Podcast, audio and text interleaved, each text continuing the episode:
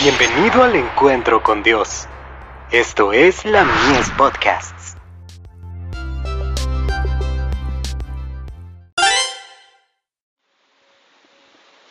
La fe por la cual vivo.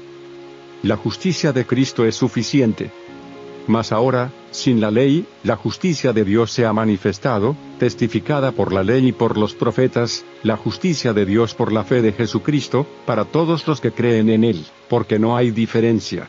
Romanos 3, versos 21 y 22. Aquellos a quienes el cielo reconoce como santos, son los últimos en alardear de su bondad. El apóstol Pedro llegó a ser fiel ministro de Cristo, y fue grandemente honrado con la luz y el poder divinos. Tuvo una parte activa en la formación de la Iglesia de Cristo, pero Pedro nunca olvidó la terrible vicisitud de su humillación. Su pecado fue perdonado, y sin embargo, él bien sabía que para la debilidad de carácter que había ocasionado su caída, solo podía valer la gracia de Cristo.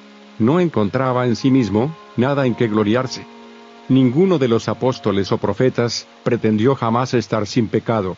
Los hombres que han vivido más cerca de Dios, que han estado dispuestos a sacrificar la vida misma antes que cometer a sabiendas una acción mala, los hombres a los cuales Dios había honrado con luz y poder divinos, han confesado la pecaminosidad de su propia naturaleza.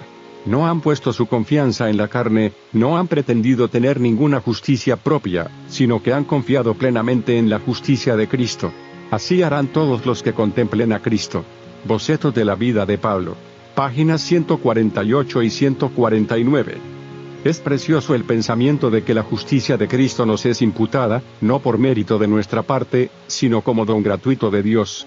El enemigo no quiere que esta verdad sea presentada, porque sabe que si la gente la recibe, habrá perdido su poder sobre ella. Obreros Evangélicos. Página 169.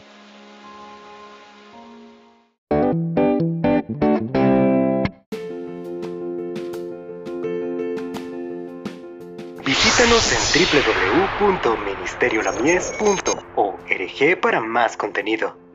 Dios te bendiga.